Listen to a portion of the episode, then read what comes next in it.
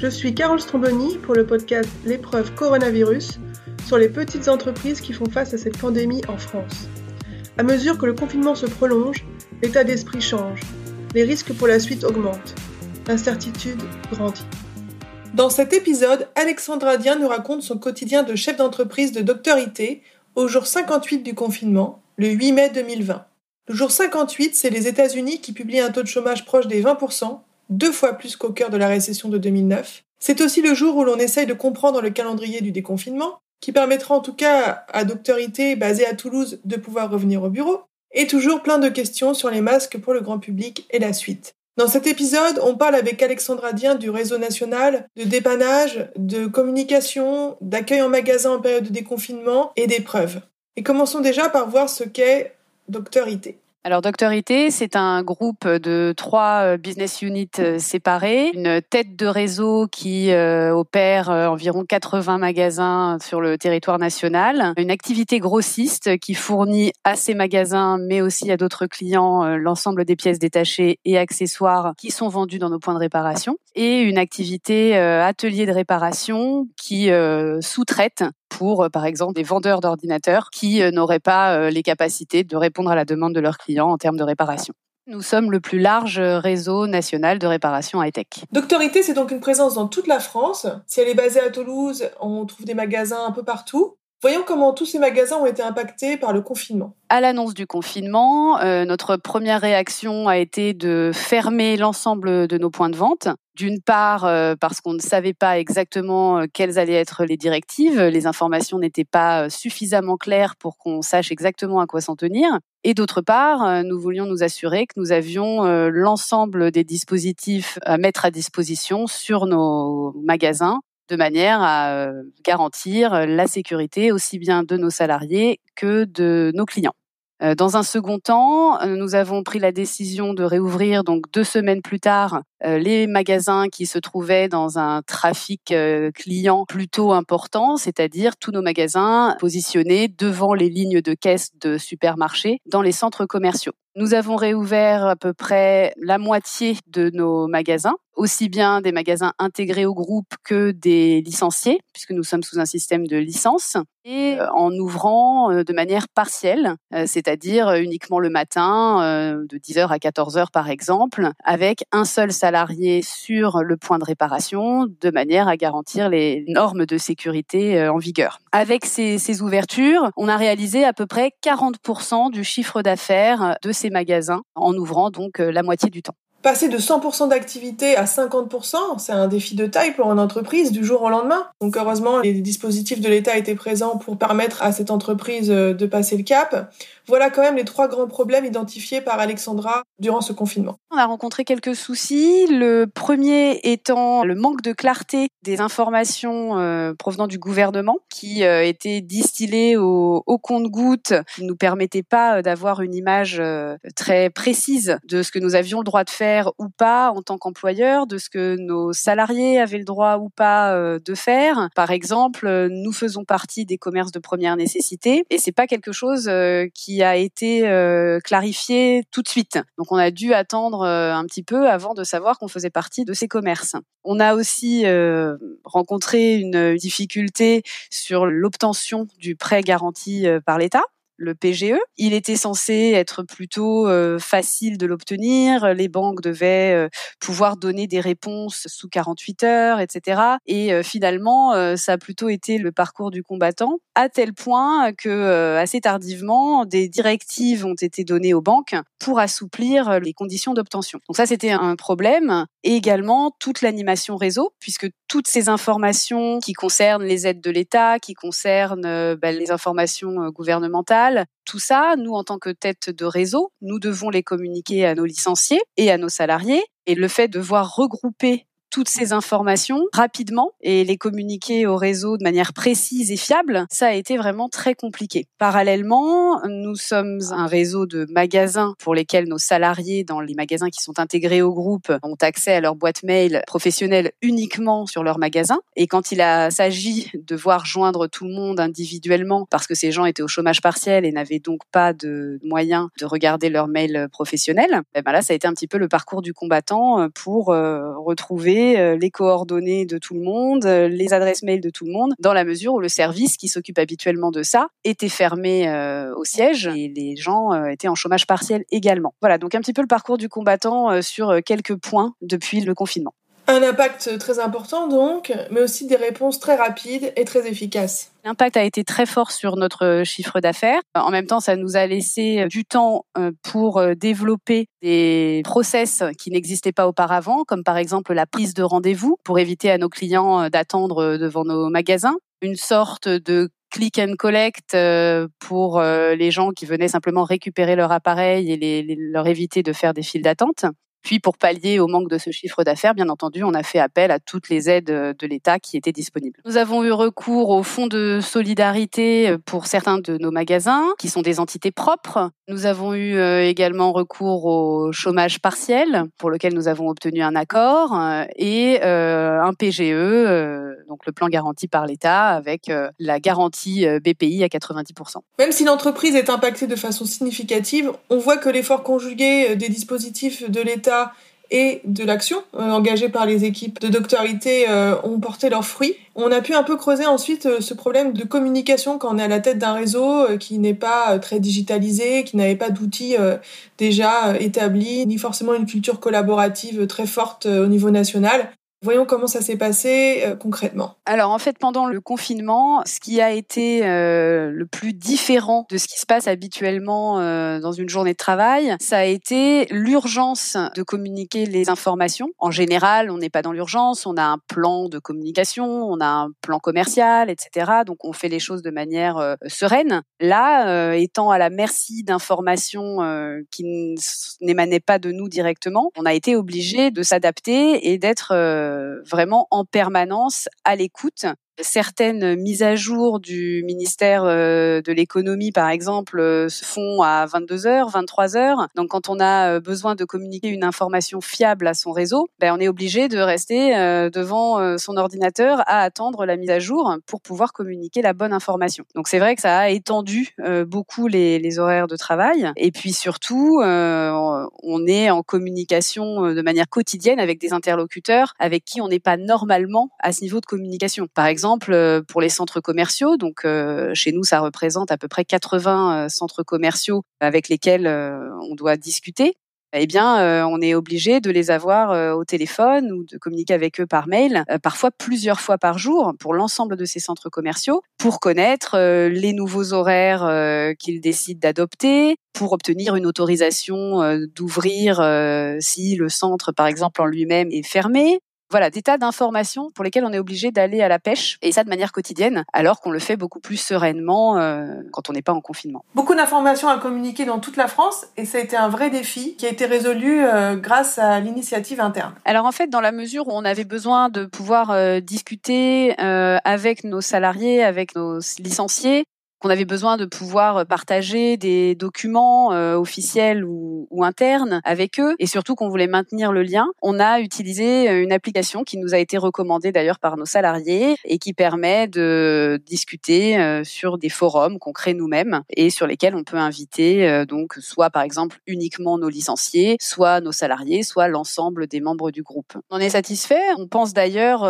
pérenniser l'utilisation de cet outil de manière à conserver le lien entre des magasins euh, pour lesquels les équipes ne se connaissent pas forcément, puisqu'elles sont à plusieurs centaines de kilomètres, voire euh, chacune à un bout de la France. Et finalement, cette période de confinement euh, nous a permis de nous rapprocher, si je puis dire, humainement, même si on était tous éloignés par à distance les uns des autres. Donc finalement, on a créé du lien entre nos magasins et entre nos salariés grâce à cet outil.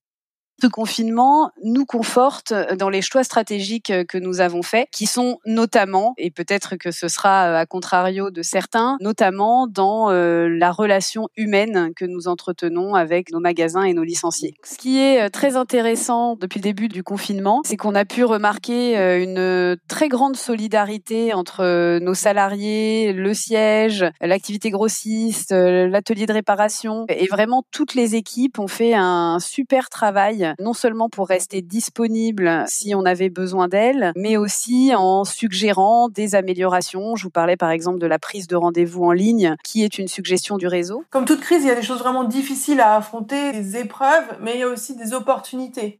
Et là, on voit que Alexandra, avec ses équipes, a pu promouvoir euh, des initiatives internes, et on va avoir un peu de détails ensuite, tout comme l'a fait Selectra dans l'épisode précédent, en euh, donnant la chance à un salarié de 22 ans, un commercial qui vit à Madrid, euh, de exprimer ses talents d'acteur et de créateur vidéo pour faire une Facebook ad qui a ramené plusieurs centaines de nouveaux clients. Et ici, c'est pareil, le service qui a été amélioré existe grâce aux salariés.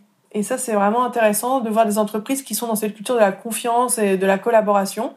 Voyons un peu les détails pour cette initiative-là. Donc en effet, euh, l'un de nos licenciés nous a proposé la mise en place de la prise de rendez-vous. Donc euh, ça partait euh, tout d'abord de l'intention de privilégier le moins d'attente possible pour les clients et le moins de proximité possible entre les clients. Donc on a mis en place ce service et par la suite est venue l'idée de pouvoir intégrer au moment de sa prise de rendez-vous des photos de son appareil cassé par exemple, de manière à ce qu'on puisse commander la pièce nécessaire, euh, etc. Et du coup, faire attendre euh, beaucoup moins notre client et pouvoir lui donner un délai avant même qu'il ne se déplace en magasin. Donc c'est vrai que ça, ce sont des initiatives euh, bah, qui ont permis d'innover pour notre réseau puisque c'est un service que nous gardons même après le confinement. On a ensuite évoqué la perspective du déconfinement, qui est très proche au moment de l'enregistrement. La perspective du déconfinement, c'est quelque chose qui peut être stressant, aussi bien pour nous, la tête de réseau, que pour nos salariés dans les magasins, nos licenciés et puis euh,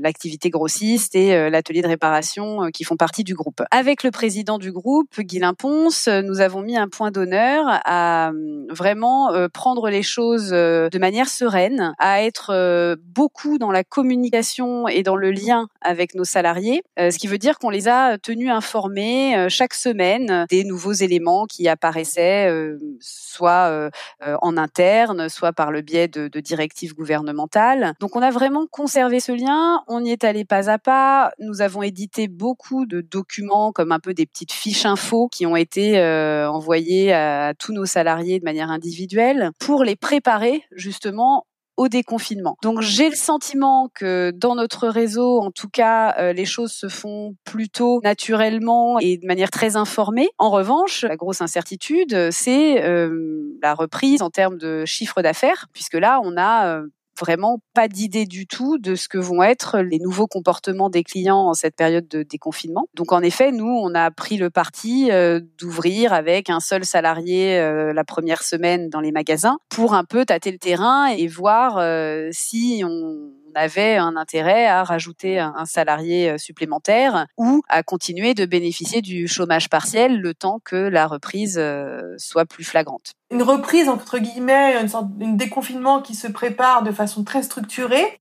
mais qui laisse aussi son lot d'incertitudes et les réponses à apporter euh, malgré tout.